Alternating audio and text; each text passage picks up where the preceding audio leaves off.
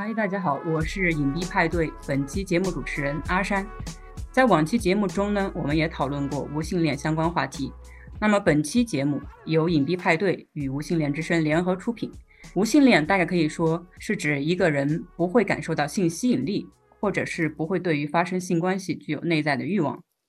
不过，尽管不会感受到性吸引力，无性恋者依然可能会喜欢上别人，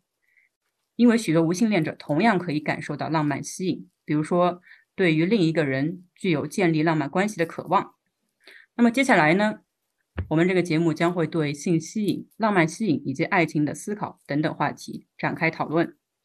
今天有邀请到咱们三位嘉宾，分别是无浪漫情节的无性恋嘉宾 Kiva。有浪漫情节的无性恋嘉宾阿喵，曾一度认为自己是无性恋者的有性恋嘉宾朵朵，啊，太拗口了。Fine，OK，那就是接下来就有请这三位嘉宾进行一个自我介绍。首先有请咱们 Kiva。嗨，大家好，我是 Kiva。我觉得我是一个觉得“无”“无”这个字让我很舒服的人，然后不管在任何的时候，我觉得。无对我来说就是有，嗯，非常棒棒，大家也可以感受到啊，这位嘉宾对于“无”这个词儿的理解，嗯，很有哲学，哲学的思维。有无相生，难易相许。对对对，是的，是的，他就是这样啊。然后 Kiva 呢，他是一位呃独立的音乐制作人啊，然后甚至他对于无性恋的思考。或者对于无的思考，可以延伸到他对于音乐的探索以及创作当中。好，那么接下来有请咱们的嘉宾阿喵进行自我介绍。大家好，我是阿喵啊，我现在是，我现在还是一个学生，虽然我已经二十五岁了。后面这这句可以删掉。对，没关系。好的，随意说。嗯，我对我自己取向和性别认知的。其实我我个人也不太倾向于去用用这些标签去定义，但是因为自己在探索的过程中，还是想搞清楚，就是自己到底和哪些呃少数群体或者这些比较接近。其实就是在探索的过程中，可能会有一些呃类似的人可以去交流。所以我对性别的认知，其实可能算是一直在。探索当中，我对不是我的性别一直在流动的状态。然后目前来说，我应该是可以比较准确的，就是外在的外观还有这些生物特征都是纯女性的，因为这样比较适合我在社会上生存。但是，呃，内心的话，可能如果是二元性别的话，那就各可能各占一半吧。然后我在在性取向上，我作为无性恋是可以感受到性吸引的，而且这个是我从小就能感觉到。但是对我来说，当我感受到性吸引的时候，是完全从直男的角度去感受到，嗯，对女性的，就是女性给我带来的性吸引。对，然后我的，呃，浪漫取向。我更在乎就是亲密关系中那个人，对方那个人具体是哪个人，就是具体是谁。但是他的其实他的性别和他的就是外在的这些各种外貌，或者说呃学历、经济条件这些，其实都是一样的，都是都是很外在的东西，跟他这个人本质其实不相关。所以我完全不 care 他是他是什么样的性别。按定义那样说的话，应该算是泛性浪漫吧。嗯。下一位，好的，好，很感谢阿喵啊，他已经引出了我们接下来可能讨论的话题啊，但是呢，先请咱们的朵朵进行自我介绍，然后我们就开展下一轮的话题，啊，有请朵朵。Hello，Hello，我是朵朵，我现在是一名在读的计算机系博士，呃，在这个活动里面，我可能是唯一的有浪漫倾向的有性恋。那其实之前阿喵 Kiva，哎，阿喵有提到他的性别认同。我其实从小都是被人当做很直男的女生，就是我的爱好是男生的爱好。整个来说，就是社会社会比较倾向那种男性形象吧。但是实话说，就是我的性别定义对我自己来说，我是没有任何感觉的。我也不想说我是无性别，我只会说。就是我知道我的性征是个女性，然后我平时上女厕所我没有感觉任何不适，我对性别来说就是一直是拒绝有一个社会性别标签的。我只能说，你要说我是男的女的，我就告诉你我的生生理性别是女，我大概是这样的一个状态。那么我有跨性别朋友，那他们说我应该算是 queer 吧，就是我不太爱打标签。至于浪漫倾向，浪漫倾向其实我是我以前把自己定义为就是我 WTF romantic，就是大家自己拼一下。嗯，它还有一个 好听的名字叫做对对对 queer romantic，就是什么是 romantic？因为我从小就是生活在一个非常不是不是性压抑，就是我是生活在一个非常无性的环境中，因为我很沉迷一些就是更宏大的叙事，然后对于那种浪漫小说啊，就根本就不接触，也不屑于接触，所以我当时对于浪漫到底是什么，什么算浪漫吸引，根本就没有任何意识。我是一直到了大学之后，我到了大学之后，因为可能是一些性吸引吧，就是我跟了一些异性有肢体接触之后，我又开始结合我对他的一些，呃，不管是知识上的崇拜呀，还是性格上的就是好感呀，我才突然意识到，哦，原来这个感觉似乎是那种浪漫倾向。我这个浪漫倾向，我很难说它是对某一个性别，就指向某一个具体的性别的。但是确实，就是我的经历上来讲，我都是跟一些异性发生一些就是相关的关系之后，我出现了这种呃比较明显的 crush，包含着性欲和呃浪漫吸引的 crush。所以说我一般别人问我说我是顺直女，但是还是之前所说的，我不太喜欢被定义。我如果你问我，我可能还会更倾向于说我是 queer，就是在我们这样的。一个开放的 LGBT 友好环境中，我一般会说我是 queer，大概是这个样子。OK，OK，很 很感谢朵朵啊。那接下来呢，我们就将针对性吸引和浪漫吸引这两个概念，还有它们之间的区别进行讨论。刚才阿喵 也很认真，然后很热情的说了很多。那首先就想提问一下阿喵，你是怎么判断自己是不是喜欢上一个人？嗯我觉得，因为因为我从我从十二岁，我现在二十五岁，然后从十二岁到现在，呃，就是确认亲密关系的前任有二十个以上，然后加上各种没有，就是所谓的没有，呃，就是比如说某明星和谁在一起，然后他公开那个信息，那个叫什么来着？我突然忘了啊！对对对对对，没有官宣，对对对，就是就是没有官宣的。如果也算的话，可能加在一起跟我相处过的男男女女，或者总之大概可能得有。应该会有三十个以上，我粗略估计，我曾经是会计数的，后来发现也没有什么必要，而且我也数不清。然后，因为很多人，包括周围的很多，不管是跨呃，不管是少数群体，还是就是广大的直男直女，都会觉得好像很难遇到一个特别合适的那个人，然后就是尤其是。嗯，不管是恋爱还是之后结婚长期生活，都觉得很难，总会多多少少有一些不满意，或者说多多少少会有一些就是 妥协。嗯，然后，然后，呃，但是对我来说，其实我觉得和人相处，就他并不是说。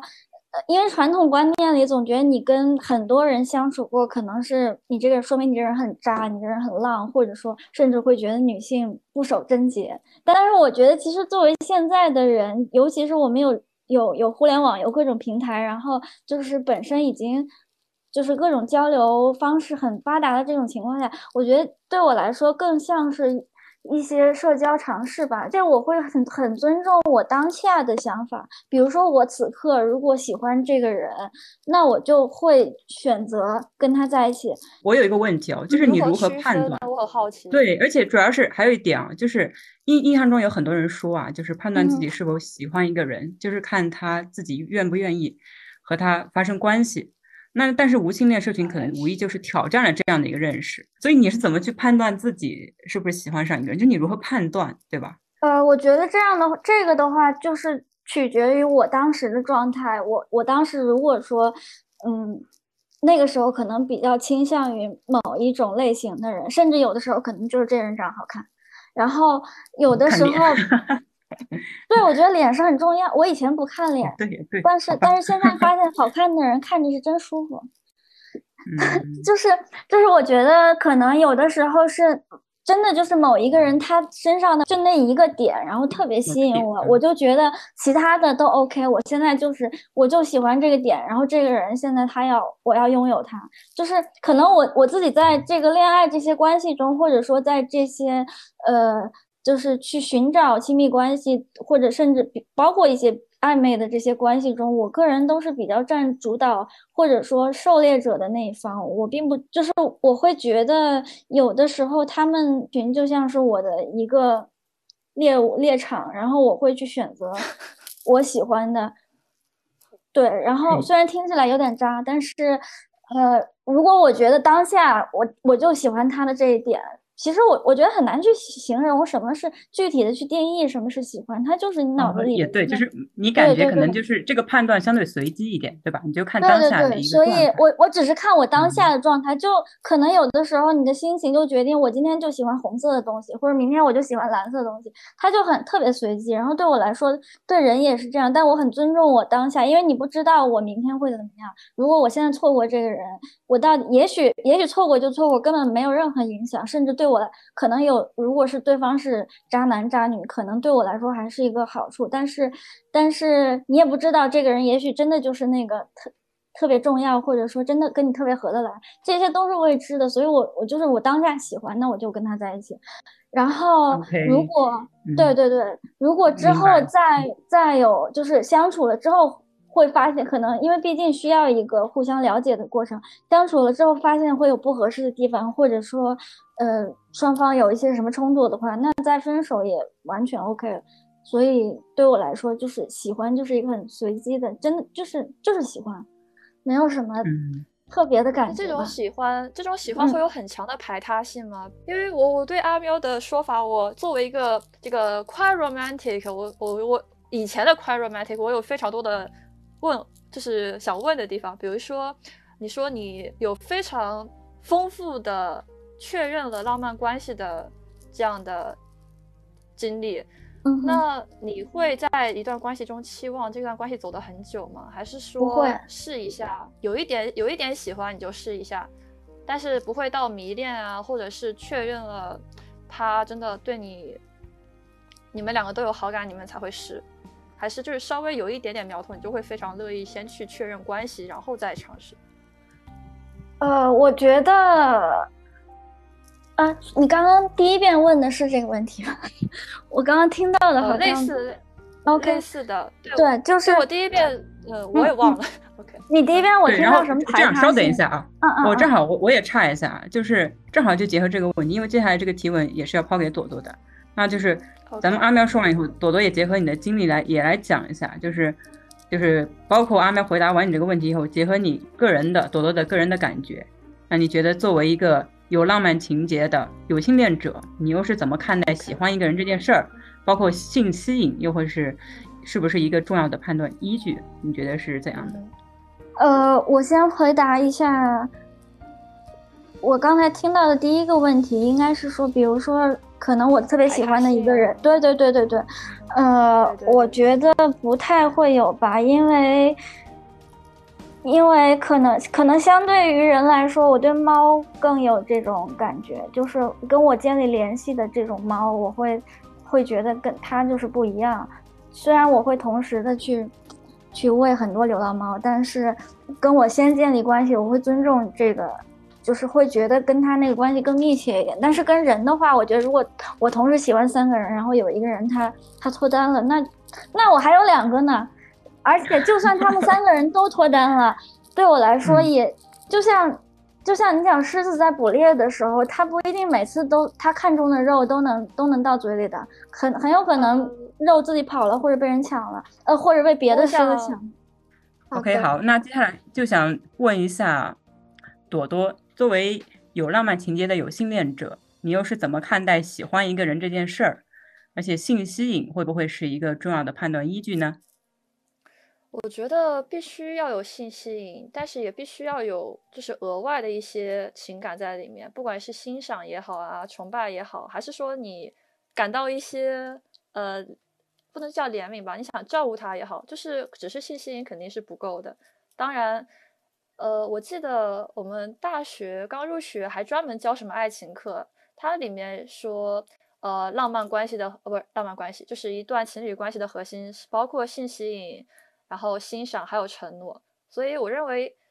除了呃我刚才说那些以外，还包括就是你突然一下你愿意下一个决定，你想跟他生活很久很久，不管是你们以开放关系生活很久，还是说你们是。就是彼此的唯一生活很久，就是亲密关系，你必须还要有这样的一个承诺在里面才可以，至少是一个就是互相公开开放的承诺才可以。就是哦，呃，您刚才问的是亲密关系的必要因素，还是说不性吸引会是一个重要的依据吗？性吸引，性吸引，对我认为是，我认为是必要的，是一个亲密关系中绝对必须要拥有的。对哦，就是我喜欢一个人，这个时候还没有，就是还可能还没有承诺，但是性吸引和一些其他的欣赏，就是知音呀，共同的爱好，呃，我对你的就是一种想要帮助的愿望，就都都都可以算。OK，那然后再加上性吸引，这才是一个喜欢。嗯，明白明白，感谢。那接下来的问题呢，主要就是想。提问 Kiva，就比如说你和你之前的对象，或者一段 relationship 里面，你是否可以感受到这种浪漫倾向是可以受到自己主观的因素影响？比如说你自己的想法，你是不是喜欢他，或者你跟他之间的亲密关系、性吸引是怎样的？好像没有经过那么多道工序，就是觉得喜欢就喜欢。哦。就是其实和阿喵那种感觉是差不多，就是当就是取决于当下的那种状态。可能吧，我好像也没有真的思考过这个问题，因为我觉得好像，呃，如果你觉得喜欢就喜欢，然后你花了时间去论证，你会真正错失很多其他的东西。所以我可能就不会进一步 再去想，就是嗯，到底有没有，然后嗯。OK OK，明白了。那么对于刚才的问题呢，同样我也问一下这个阿喵和朵朵，就是我们知道有浪漫情节的朋友，基于该浪漫情节的性别指向的不同，会存在不同的浪漫倾向。那不知道你们是如何探索自己的浪漫倾向，并且建立认同的呢？因为我是有性恋嘛，所以我认为我的浪漫倾向有一半至少要和性吸引挂钩。那除了就是。想要和他呃发生性关系这种吸引以外，其实还有一些非常模糊的介于就是呃无性和性吸引之间的那种好感，比如说我看着你会觉得很开心啊，然后我揉你的脑袋会觉得很舒服啊，就是这些东西有一些也不完全是纯性的方面，就是这种浪漫吸引，我认为它处它是比较客观的，不完全是说我。因为一些文艺作品，我确立了我这样的一个对浪漫的定义，这样我就确立了我的就是浪漫观念。就是除了这些客观可能会受到影响的以外，我认为像那种一些肢体上的吸引（括号并不完全是性吸引），它其实也是我构构成我的浪漫倾向的很大一部分。因此，我认为厌男这种主观意志上的一些社会文化影响上的东西，它其实可能并不会影响到他。可能其实身体上会存在的一些浪漫倾向，我是这样认为的。OK，感谢朵朵。那阿喵你觉得呢？嗯，我觉得其实这个问题虽然说就是用另外一个词，用浪漫倾向，用浪漫这个词，但是我觉得，并不是说对浪漫的认识吧，因为浪漫它本身这个词最初是都是定义一些比较日常的东西，然后并不是特定于感情上，所以我觉得还是可能还是你之前问我的就是关于喜欢的这种感觉，是这样。我觉得其实比如说一般会从青春期这个时候会有这种感受，就是会，比如说女生会看到。嗯，年级上某个男生很帅，然后会会有女生会很喜欢，会觉得很喜欢他，很想跟他在一起。同理，就是在外观上可能会有，呃，长得很好看的女生，会有很多男生喜欢她。然后还有一些，比如说其他方面，比如说某一个呃学习很好的男生或者女生，他们也会更多的受到大家关注。然后很多人因为他们成绩好，因为这些特点，然后被他们吸引。但是可能从我个人的角度来说。作为成年人的话，你去喜欢一个人，可能就是慢慢的从一开始，比如说小时候可能是外观，然后学习成绩这些，然后慢慢的就是成年，大家会从各种你在意的那个方面，然后这些东西结合在一起，当然也包括呃，比如说交流上一些你们的观念上，或者说你跟他可能就是交流的时候，你们感觉对不对得上，然后就这些各方面。糅合在一起，我觉得可能是对于一个成年人来说能感受到浪漫的那种吸引的感觉。但是对我来说，因为我觉得我是无性恋，所以对我来说，浪漫吸引就是或者说感情上的这种吸引跟性吸引完全是两码事。因为对我来说，能让我感受到性吸引的，完全只有一些，比如说身材很好的女性，或者说直男们经常看的色图这些东西能让我感到性吸引，但是我并不会想。去跟这个途中的某个女性去发生性关系，或者跟他们发建立浪漫关系，让他们当我的女朋友，并不会有这种想法。我很喜欢一个 AV 女优，就是深田由美，但是我喜欢她的原因。不同于其他的演员或者其他女性，是因为我对她这个人的，呃，她的生活、她的职业、她的一些其他的方面有更多的了解，然后对那些方面产生了兴趣，所以我才觉得她是我喜欢的一个演员，而不是仅仅因为她身材好，我对她有这种，就是她她会让我感受到性情，并不是因为这一点，而是结合了其他方面的。原因对他这个人有独特的这种偏好，我觉得可能浪漫关系上就是再进一步，对我来说就是再进一步的，而且尤其是要在我身边的一个这样的一个人，然后因为在身边的话，你可能会有更多方面的了解，但是对我个人来说，跟性吸引是完全分开的两码事。嗯，OK，嗯，感谢阿妙啊。就是他把浪漫倾向和喜欢一个人，包括性吸吸引这块的这个性行为等等的这些话题都串联起来了。嗯，那接下来我们就一起进入第二个部分，是关于爱情的思考。啊，通过刚才的讨论呢，我们也进一步的认识到了性吸引和浪漫吸引这些概念。接下来我们就要聊一聊关于爱情的思考。啊，我想向三位嘉宾提一个问题，可能虽然也是有一些大，然后可能 Kiva 你要做好准备啊，这个可能依旧是有一点，嗯，偏宏观的，但是还是想听一下，就是你们觉得理想中的爱情应该是什么样的？所以就想先请 Kiva 这边来谈一谈你的想法。理想中的爱情？对，If you have。我主要是，我主要是我喜欢我喜欢一个人生活，所以我可能对这个问题的确不是说非常的怎么讲呢？可能不太感冒而已，因为我对明白，所以可有可无。嗯，对对，我可能那我跟你相反，我正好哦，没关系，对，因为我可能就是从。从小像我，我刚刚一直在听你们讲，因为我好像从小没有觉得，像比如，嗯，你们刚刚所讲到的，嗯，比如有一些男生或或者是女生，嗯，学习很好啊，身材很好，然后大家对他们很感兴趣，还是怎么样？就是当这件事情发生在我身上，呃，我确定我不是因为受到了受到了我经历里面的一些不太好的经历，还是说，嗯。媒体等等，好像不是受到那些的影响，天然的我我我是，就是我知道这是个事实，然后我好像就是觉得这是个事实，然后不会对这个事实产生产生什么情情愫之类的，或者是性欲之类的，好像的确没有。所以我其实 没有，也没有。就是我觉得嗯挺好的，对。对，就觉得嗯挺好，可能更多是个欣赏，可能就是可能欣赏就到头了，也许，嗯，哦，是不是就是算是那种可远观的，就是只可远观的那种感觉，可以这么理解吗？其实也不是，就是呃，就我不会完全没有讨厌别人，然后也完全没有觉得觉得不想跟别人生活还是干嘛，就是确实自己自己对和别人生活在一起。没有向往，然后没有喜好，不是讨厌，只是没有喜好。对对，明白明白。所以就是就对于理想中的爱情这种预设，其实也就是相当于就是无，就像你最开始讲的那个那样，就是无呗，对吧？可以这么理解。对嗯，可以对，然后然后其实那个对，其实那个无它对我来说反而不太是一个标签，就是我是觉得我是真的蛮认同这个我，然后我认同他仅仅是因为我刚好符合这个东西而已。对，嗯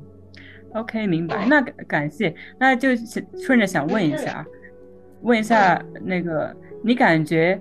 既然没有这种就是特别特定的理想中的爱情的。这种想法，你刚才也提到说，其实就是和另外一个人生活这样的。那所以你觉得说，你是是否有可能在未来可能会产生一种想法，说哦，我想和一个人一起生活，或者我可能就会有爱情？还是说你觉得可能也没有？不会。呃，其实不是我想要从现在去定义以后，是是我确定，就是因为我其实之前并不是没有感情经历。但我个人更感觉到，就是嗯，在我之前的感情经历里面，其实其实并不是不喜欢对方，或者其实是产生了很多的。但是我更多的感觉是我我我被带偏了，就是呃，就是因为这个世界上真的有很多很多很不同的人。那有的人会非常喜欢，一辈子都特别喜欢，然后特别追求。那可能对我来说，我我就是刚好追求的是其他的东西而已。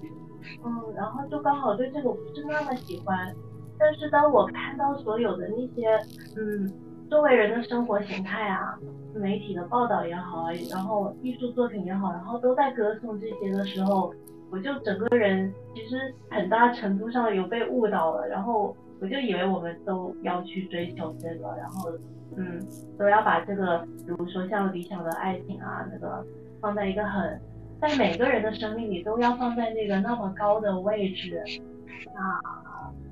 对，那我曾经我觉得这个问题，如如果刚好我在那个阶段，然后你问我这个问题，我可能会说很多很多很多很多多，说不完的那种。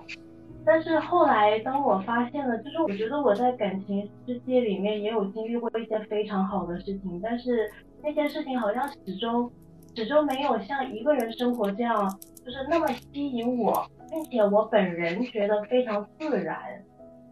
没毫无任何的障碍，毫无任何的呃心理负担，然后就很自然的就去嗯做这件事情，然后想要一直跟自己细水长流下去那样子。对，这个这个好像不是受到了对，不是受到了什么影响或者是怎么样，就是一个人生来如此，有有点这样子，对。有点像生来如此的那种感觉。哦，那我我接下来我好奇另外一位嘉宾啊，阿阿喵，你你刚才说了一句，你说你和 Kiva 相反，那所以你觉得理想中的爱情是什么样的呢？我觉得我比较需要这种，就是在亲密关，如果有一个人，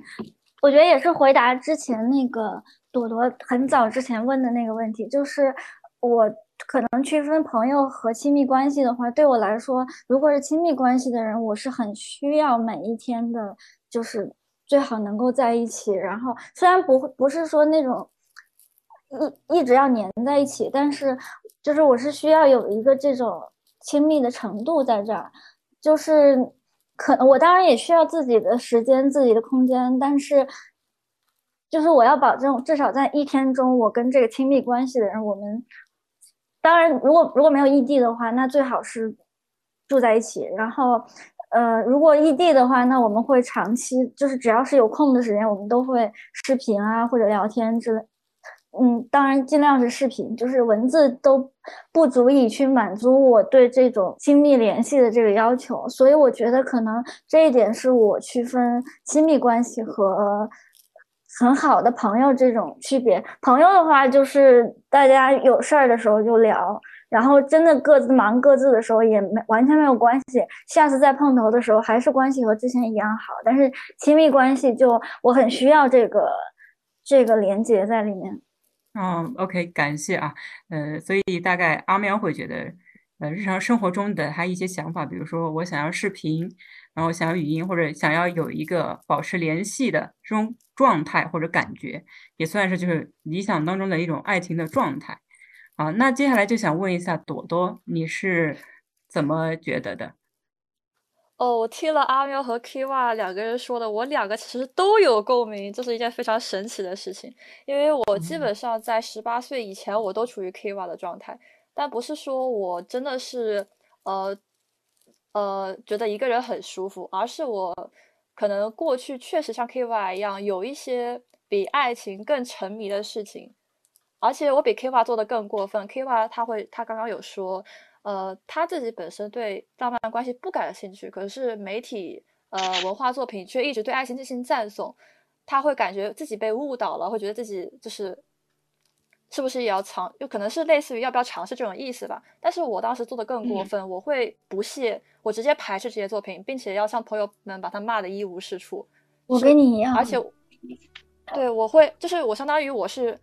一个人待着，因为我有很多自己想做的事情，我甚至不想要朋友。因为朋友他总是在我想事的时候跟我说话，那个时候我是一个非常孤僻的人，但是也是因为我自己喜欢一个人在那里想事情吧。上了大学之后，你不得不要与社会、要与别人有关联，那个时候就是读一些书，然后经历一些事，就是世界观受到了冲击，你终于要从就是你自己的世界里面走出来了。那个时候就会经历一些，还有家里的一些变故，那个时候你就会从你虚伪的那种，你很理性的那种。模子中跳出来，突然一下我就变得很脆弱。这个时候我就像阿喵一样，我需要一个人他陪伴我，因为我对理性世界的那些我之前沉迷的东西已经不抱什么，就是不把他们当做信仰了。这个时候我因为自己的确实是天生的性向的原因，我突然一下希望的希望获得的是从他人那里带来的安慰，拥抱也好，拥抱产生多巴胺啊。就是互相安慰、陪伴，就是心理上的一些支撑也好。那个时候我是开始想要有亲密关系的，不管是友谊关系还是浪漫关系，也是因为我是这种状况下需要一些亲密关系。这个亲密关系包括友谊和爱情啊。所以，因为阿山最开始问的问题是你觉得什么样是一个好的爱情？我要先说一个理想中的爱情，对对对，就是我在那种。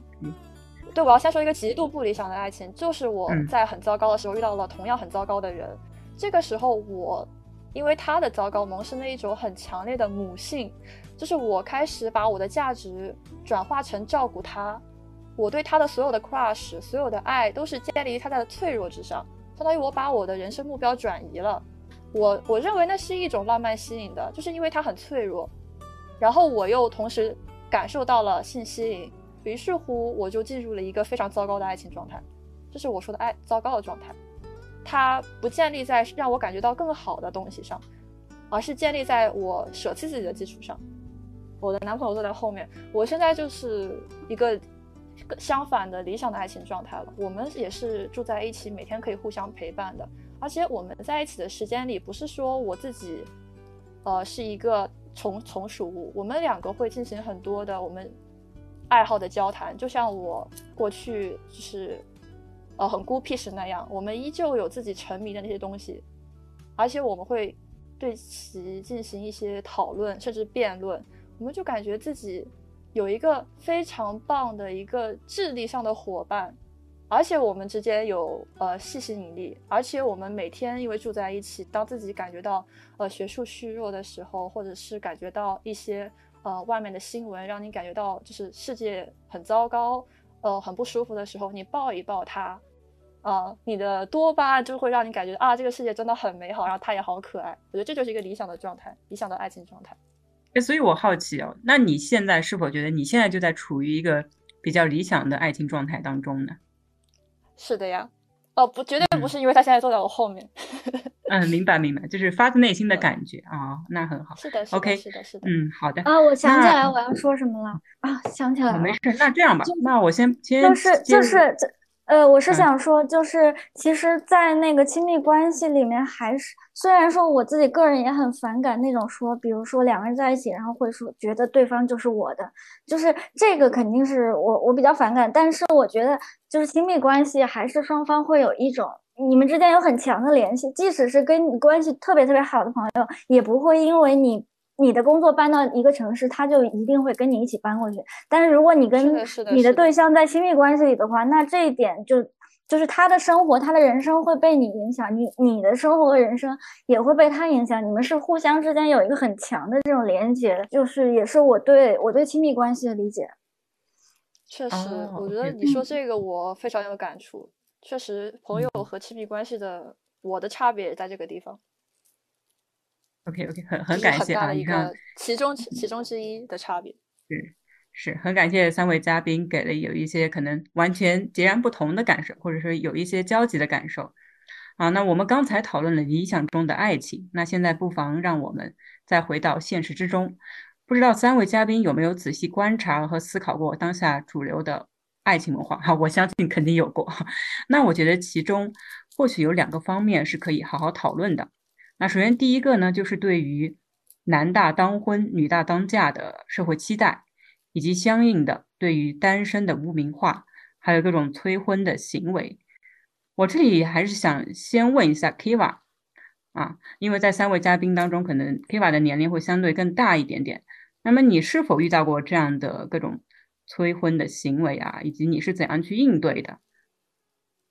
嗯，一直以来其实都有的。然后我我为什么说我觉得我对单身这个生活形态好像是一种自发的天然的？因为在我小的时候，然后我就有听到就是周围的那些类似什么表姑，比如说在我五岁的时候，然后对方是二十来岁这样子的一个年龄，然后叫表姑。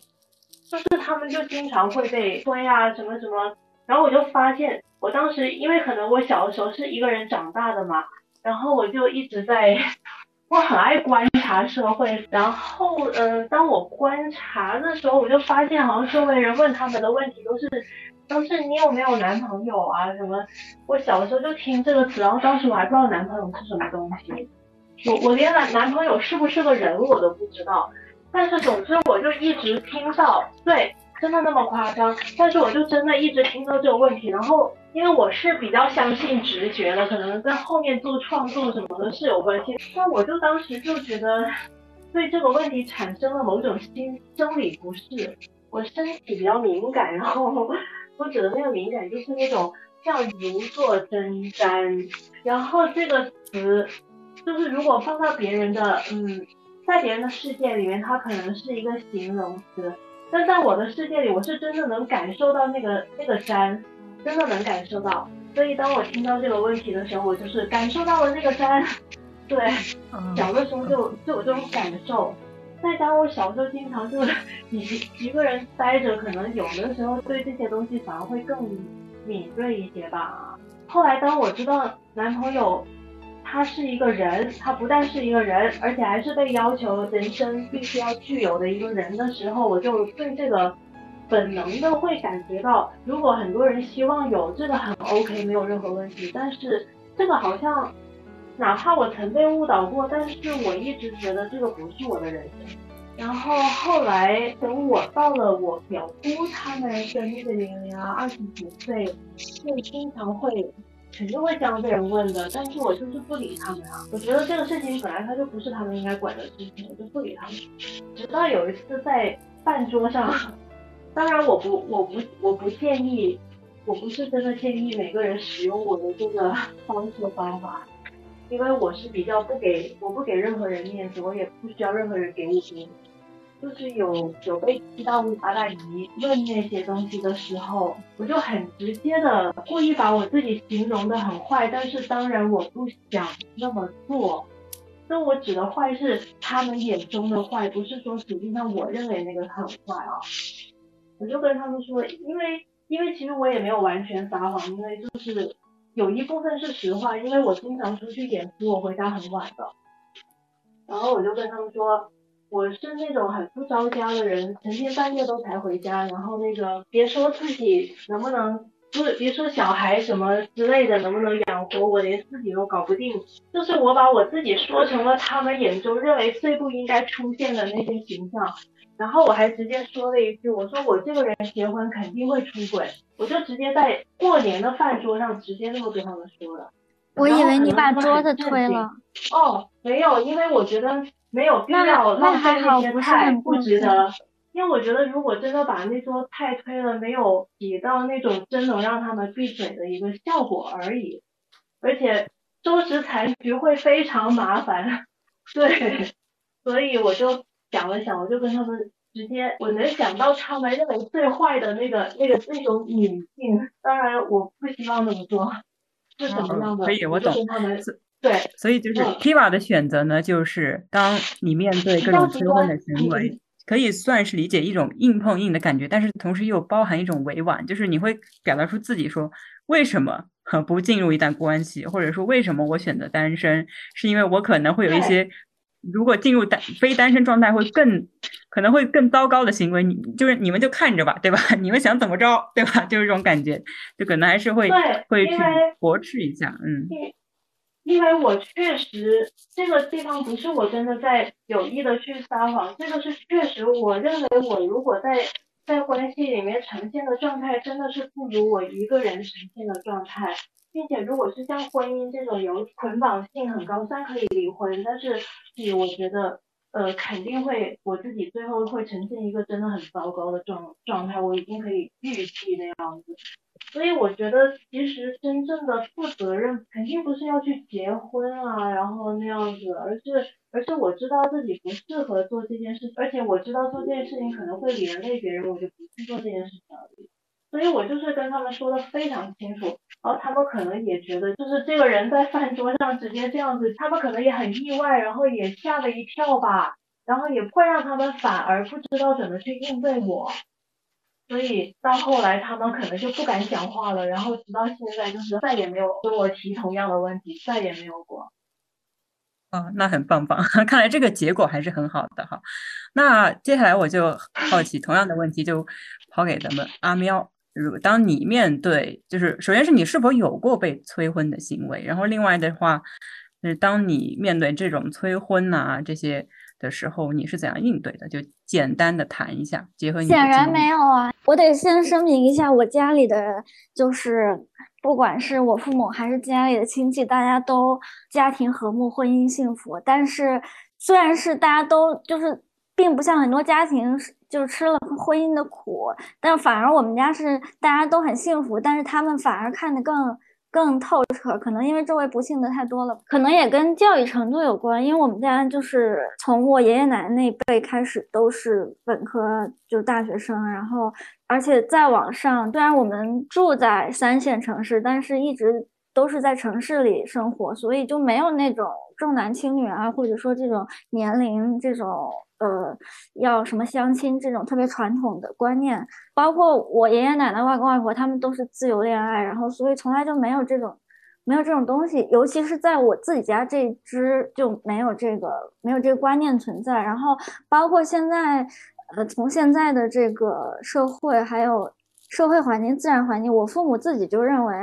不婚不育保平安，就觉得我只要自己一个人。开开心心的就不需要有这些东西，因为其实他们也也很清楚，在现在的社会，结婚生生小孩其实对个人的这种负担非常大，而且带来负面影响是大于正面影响。即使他们生活很幸福，我爸妈关系特别好，我的家都是电灯泡这种。但是虽然我自己个人没有遇到过这些问题，但是我周围很多人有这样的问题。包括我男朋友的父母，然后因为他相对来说年龄比较大，呃，然后包括我周围的一些可能同学，同学可能还反而没那么多，因为我同学大家，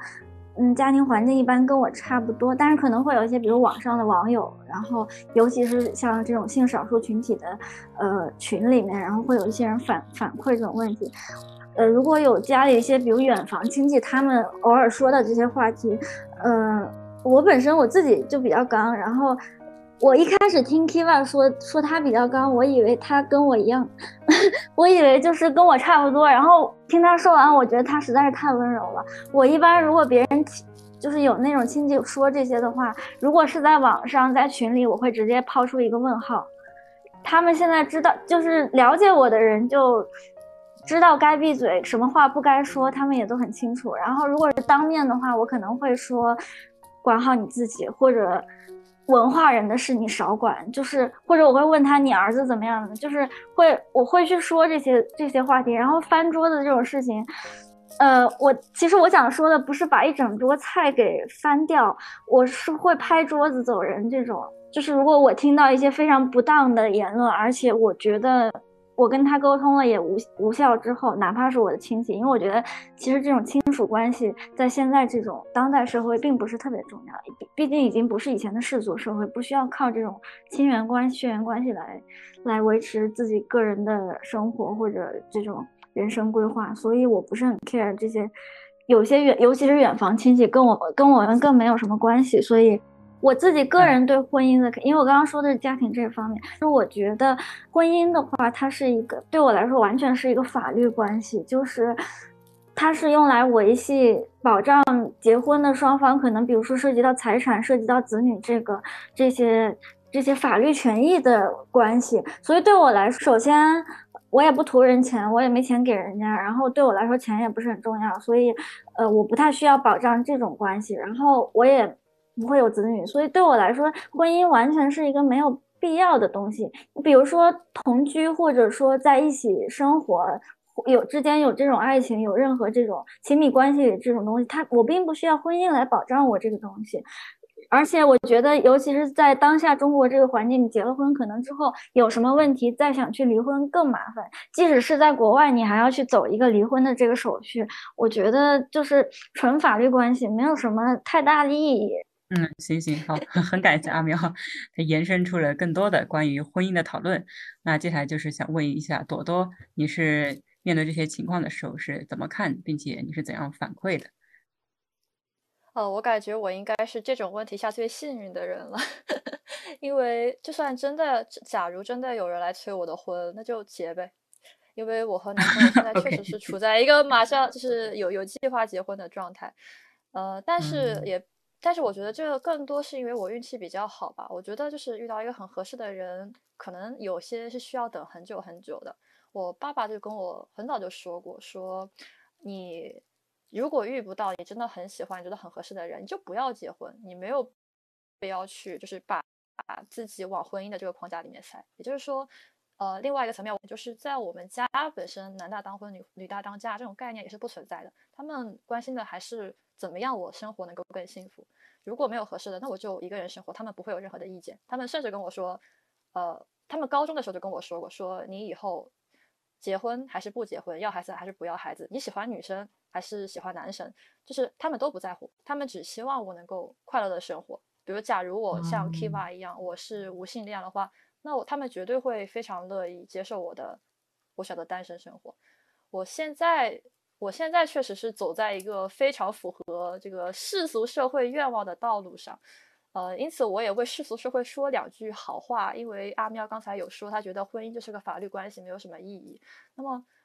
呃，其实我觉得法律关系其实还是有它的意义在的。比如说，我和我男朋友如果一直不结婚的话，那么以后我们如果想有我们自己的小窝啊，说说俗一点，就是付房贷，付不呃呃。首付首付付房贷什么的，那就会很复杂。那么作为夫妻关系这方面就会好处理一些。还有像呃同性群体、同性恋人群体，他们非常在乎的那个议定监护，也是为了他们可以像呃结婚的这个夫妻一样，比如说一方上了医院，另外一方可以以亲属的身份进行各种各样的签字啊、帮助啊、陪护之类的。那么我认为这种法律关系，不管是对呃就是。男女夫妻还是一些同性情侣，都是有它的意义在的。如果你们打算真的要生活一辈子，生活到老了，可能一生，呃，一生各种一些一些一些各种毛病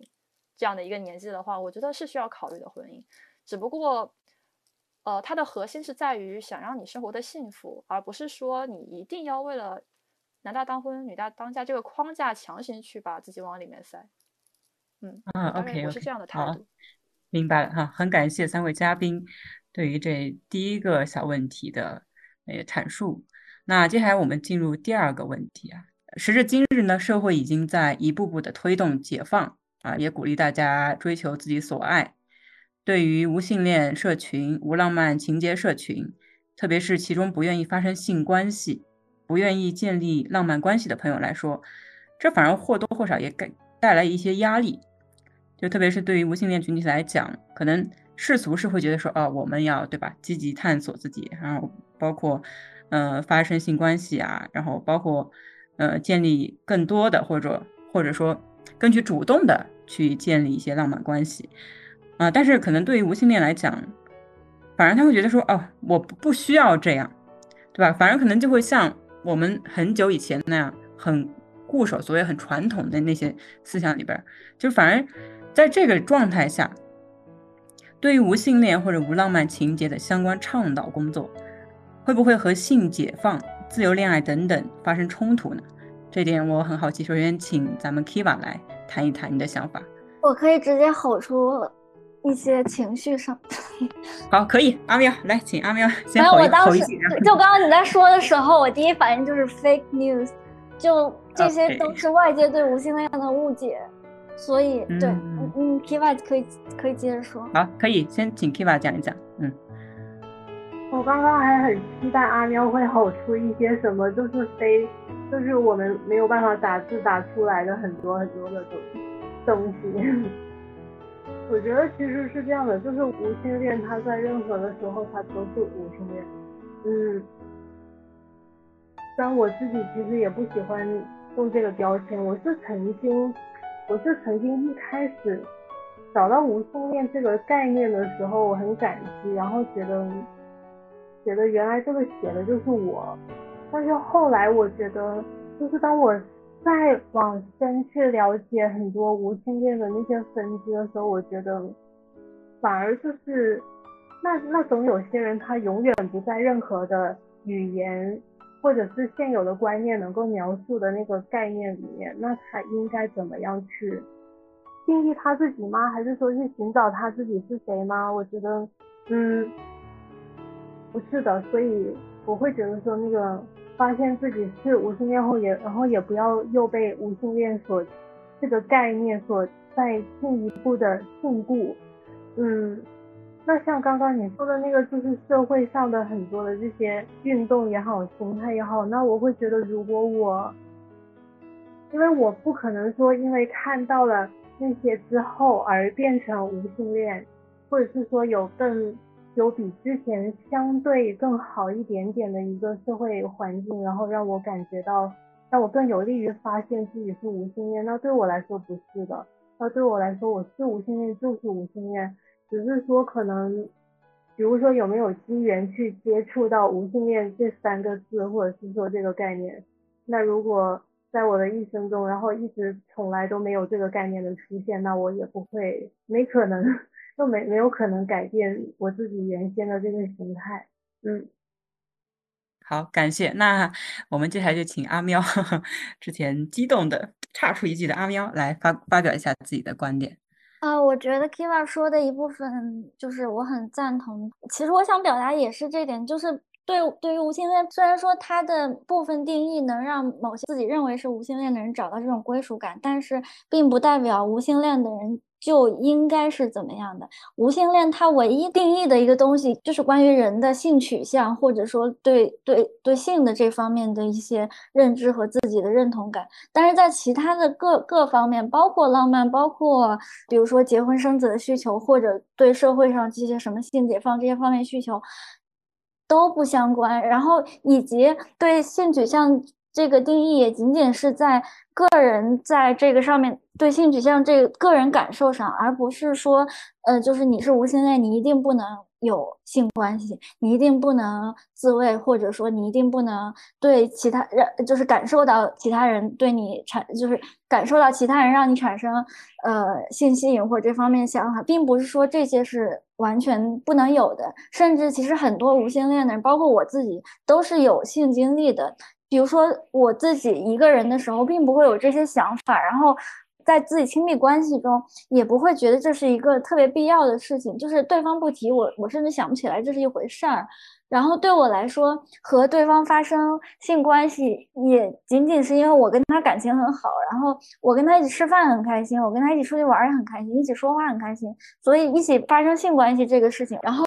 和对方发生性关系对我来说，也就是一个和他一起进行互动的这个过程。但是这个过程中，并不会因为生理上有任何感受，然后转化成精神上的愉悦，而是因为我在跟他有这个互动，所以我能直接感受到精神上的愉悦。所以，就是我觉得，其实很多，一方面是外界对无性恋的一些误解，另一方面可能是无性恋群体内部大家在探索过程中，呃，可能自己会产生的一些误解，或者说群体内大家互相之间产生的一些误解。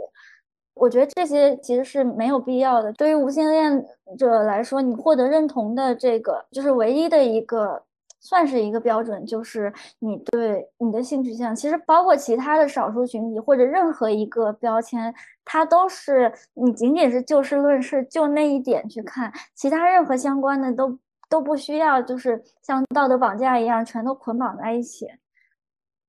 OK，OK，好，嗯，很感谢啊。那想问一下朵朵怎么看呢？嗯，可能作为这里的唯一一个有性恋，我非常理解这个问题是怎么问出来的，因为我知道这里面就是这个问题在就是性解放的今天，哦，无性恋是不是会变成一个异类？呃，我感觉它的有一个背景是，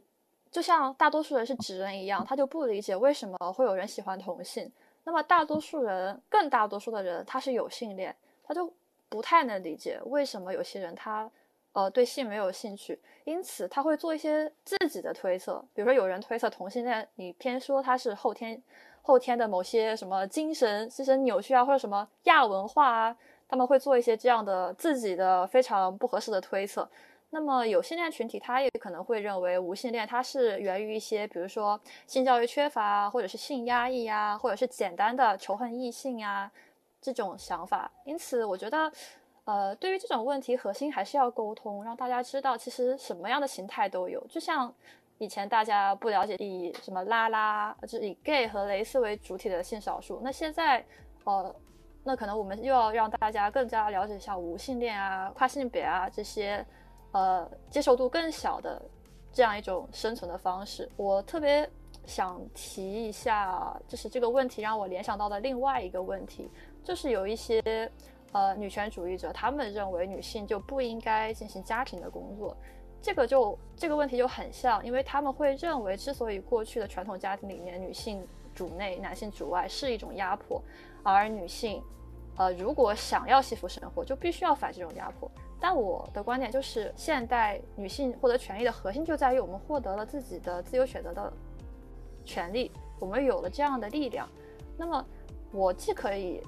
选择做一名职业女性，我可以不结婚也好，还是结婚让我的丈夫去管理家务也好，我也可以选择就是光荣的做一名家庭主妇。这个和过去的文化环境如何压迫女性是没有关系的，这只是我的自由选择。呃，大概是这样子。OK，很感谢。那总的来说呢，就是，呃，不管是不是无性恋或者无浪漫情节，不需要受世俗的那些定义，比如说开放啊等等的那些定义去捆绑。那接下来我就延伸到个人很自由。OK，哦好，对，是是这样的。好衔接衔衔接咱们朵朵说的自由。那接下来我就想聊一聊开放式关系。可能很多朋友会觉得开放式关系应该是存在于有性恋群体之中，但实际上呢，无性恋群体之中也有很多人希望建立开放式关系。这其中呢，既包括无杠有的伴侣。有性恋的一种方式就是，比如说其中一方通过开放式关系来满足自己的性需求，也包括许多无性恋者本身也希望进入开放式关系。以此来满足自己对于浪漫关系中的需求等等的，就这样有无之间的转化。那么我就想问一下三位嘉宾，你们是如何看待无性恋群体中的开放式关系呢？这里我想先问一下阿喵吗？因为我有这个经历。是的，是的，就是阿喵，没问题，请说。嗯。因为我之前有前任是 gay，所以我们之前曾经也是想尝试过这样的，就比如说我跟他只是建立一种，呃，不涉及性的，因为我跟他可以说是性取向完全相反，然后，而且我跟他就是也有我们我们也有住就是住在一起，我们甚至。晚上一起睡觉，睡在同一个床上，但是互相完全没有那种信息，就是其实也挺好玩的。然后，但是，但是确实，因为我们本身是很好的朋友，然后当时也是因为一些外界环境的原因，我们一起生活，呃，在生活各方面也也可以处得来。然后，但是因为他会有同性的性性需求，所以对我来说，就是性这方面，我是完全不介意。就我觉得，我因为别人让我去解释的话，我经常会举个例子，就像对方他很喜欢吃一家餐馆，但是我不喜欢吃那家餐馆。然后那我说我今天我还有别的事儿要做，你要是想吃，我不跟你吃，你可以叫任何朋友去吃，我完全不介意，因为我不喜欢吃那家。他跟他只要不跟我吃，对我来说都其实是一种，就是他没有强迫我去吃，已经算很好了。我可以自己去。我我我完全也同意他去跟别人吃，然后也对我来说也不会造成任何负面影响。我一开始其实是这么想的，然后我们就是在我们这个呃进行就是尝试的过程中，也其实也可以接受。但是我慢慢的发现，就是我一直会很就是在任何事情上，不管是在人生或者社会这个层面，包括历史的这些事件上，还是比如说。呃，纯物理的这个角度来看，我觉得都是存在一个普遍的规律。我觉得其实大家都会在追求一个平衡，虽然很难达到绝对平衡的状态，但是任何的一种状态都是会趋近于一个平衡。其实两个人的关系，人类社会中发展到两个人相处的这种亲密关系，我觉得也是大家逐渐在探索这个平衡。然后我后来慢慢发现，这种开放式的关系。尤其是对于无性恋的群体来说，因为我也知道其他的一些，比如说可能有异性恋或者双性恋和同性恋，他们之间因为本身会有互相的这种，比如说有一个三角形或者那种互相都有性吸引的这种关系，那这样的话，其实，在他们之间是能够去找到这样的平衡。我觉得，嗯，其实并没有什么太大的问题。但是对于无性恋群体来说，因为有性恋，如果对方是有性恋的话。对他们来说，很多情感是基于性的，所以在这种多人的或者三人的这种开放式关系中，必然会有一些不平衡的东西。然后这些不平衡的东西会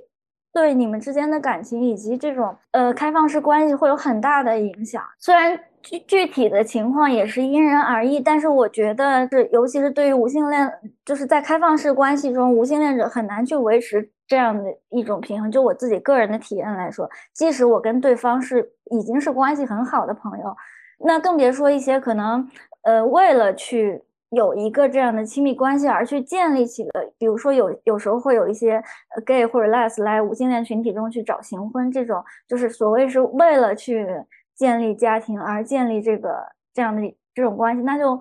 我觉得更不平衡。一旦这种平衡或者趋于平衡的状态被打破的话，必然有一方会受到影响。那很有可能因为无性恋在这个群体在在这个关系中是缺少性这部分，对于他的有性恋伴侣来说，他的嗯就是会有一部分情感的缺失。这部分缺失的话，他可能会给无性恋，因为我之前也是这样感受，就是会给我带来一些负面的心理上的这种影响，然后。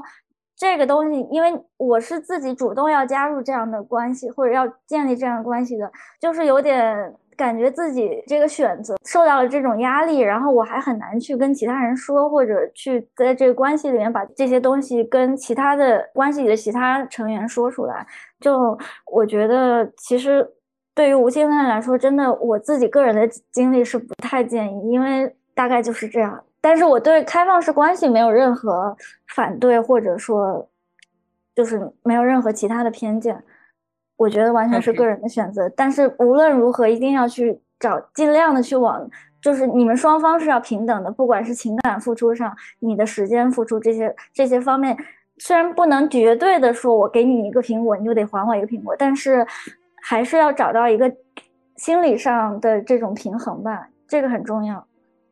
OK，嗯，很感谢。那接下来想问一下朵朵，你是如何看待无性恋群体中的开放式关系的呢？呃，可能我对于无性恋群体的这个方面没什么发言权，但是我可以大概讲一下，就是我在有性恋群体里的感受，就是呃非常困难，因为性嫉妒是一个非常生理性的东西，虽然有像波伏娃、萨特那些似乎。呃，和谐非常和谐又满意的例子，但是我身边是比较少的，当然是有，但是还是比较少。因为之前阿喵也说到了，其实很多甚至有些呃有性恋恋人，他们在一起的主要支撑就是性吸引。那么大多数人又拥有这样的一个排他，就是性嫉妒一个排他性，因此我认为在有性恋中建立平衡是更加困难的。而且我刚才听到阿喵说完，我没有想到原来在无性恋中这个平衡也会那么困难，大概是这样子。但是我跟阿喵态度一样，就是你只要自己能做到一个平衡，那是我也是持一个开放的态度。毕竟我不是嘛，我也只能说我对你们持开放态度，但我自己不需要面对这样的抉择，是这样子。嗯，明白。OK，感谢。那接下来想问一下 Kiva，你是否会考虑和关系好的朋友建立亲密关系，或者说建立某种意义上来的这种亲密的联系，甚至是开放关系呢？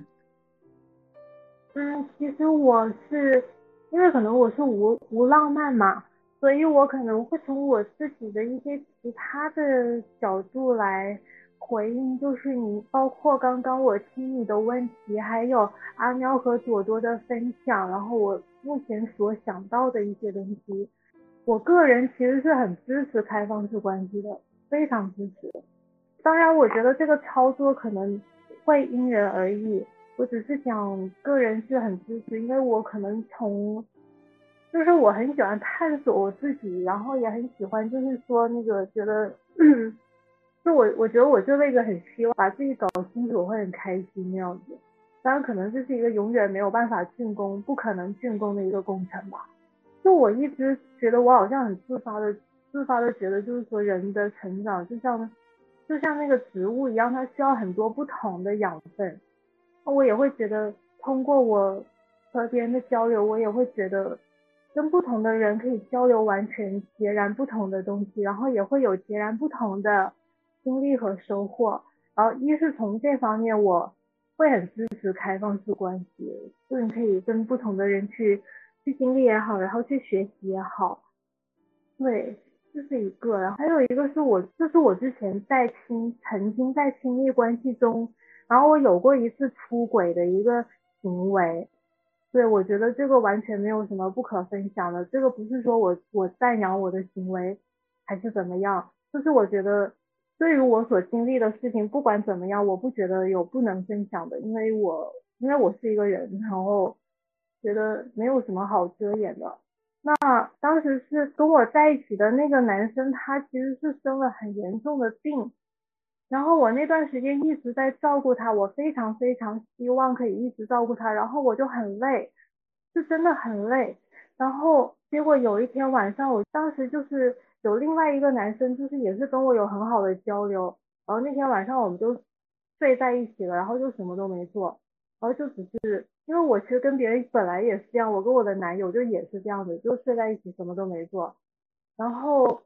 我就是那天晚上过后，我就觉得第二天我更加有有能量，也有力量去继续照顾当时跟我在一起的那个男生，嗯，所以我可能就是。有这个经历的时候，我希望任何就是比如说跟我在一起的人，如果他真的跟我在一起的时候缺少了某种很亲密的能量，当时我没有能力去给，如果他同时没有一个开放式关系的情侣，然而他又非常非常需要这样的一个能量的话，我会很心痛。如果说他当时没有办法获得这样的支持，所以可能由于这两方面。对，那这是我的看法，就是无论就是无论那个操作起来是否很难，我都支持开放式关系。嗯，不管有性恋还是无性恋。嗯嗯，明白了。所以三位嘉宾的讨论也非常有趣。有的嘉宾呢觉得很难做到，而有的嘉宾呢则是非常支持，而且甚至有过相关的经历。那刚才包括之前的。一些话题当中，我们也提到了催婚，还有包括亲密关系等等的这一类的问题的思考。那接下来就到了最后一个问题：对于无性恋、无浪漫情节社群来说，现有的婚姻模式是否可以满足自身的需求？而且这个问题是在于我们暂时不考虑同婚是否合法化这些问题，就是关于合法化这块，咱们不用讨论，只是对于现有的婚姻模式。大家嘉宾们是否觉得他们这种模式是否可以满足自身的需求？而且是我觉得这个社会需不需要呼唤一种新的成家的模式呢？这里我想同样的先请阿喵来回答一下。好的，嗯，我觉得首先就是，